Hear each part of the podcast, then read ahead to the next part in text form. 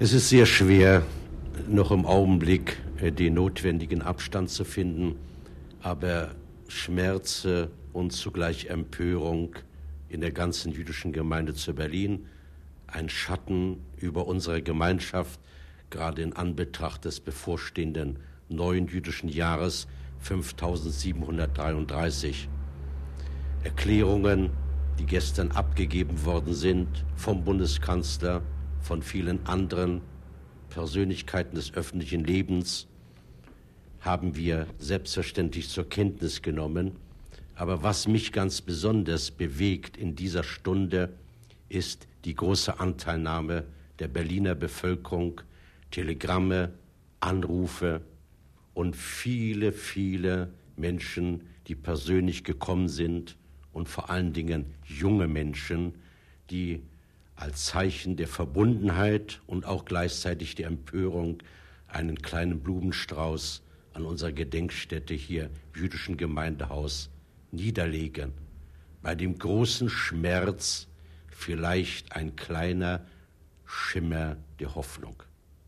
Glauben Sie, Herr Galinski, dass das Verhältnis zwischen Israel und der Bundesrepublik Deutschland sehr belastet sein wird und meine nächste Frage. Das Verhältnis der jüdischen Mitbürger in Deutschland zu ihren anderen Mitbürgern. Ich fürchte beinahe ja, dass alle die Menschen, denen es gerade hier in den vergangenen Jahren um Verständigung ging, Verständigung zwischen den Völkern und den Menschen, und ich denke hier ganz besonders in diesem Moment an das deutsch-israelische Verhältnis einen Rückschlag erlitten haben. Ich hatte gerade Gelegenheit, am vergangenen Freitag vor der Israel-Mannschaft in Dachau zu sprechen. Ich habe darauf hingewiesen, was vor 36 Jahren in diesem Lande geschah, Missbrauch der olympischen Idee und heute, 36 Jahre danach, das Auftreten einer jüdischen Mannschaft des Staates Israel. All das war so wichtig, ein besonders politisches Faktum. Und ich fürchte, dass gerade hier das deutsch-israelische Verhältnis einer neuen Bewährungsprobe standhalten muss. Was glauben Sie, können Sie tun und die jüdische Gemeinde in Berlin, um diese Belastungsprobe durchstehen zu helfen?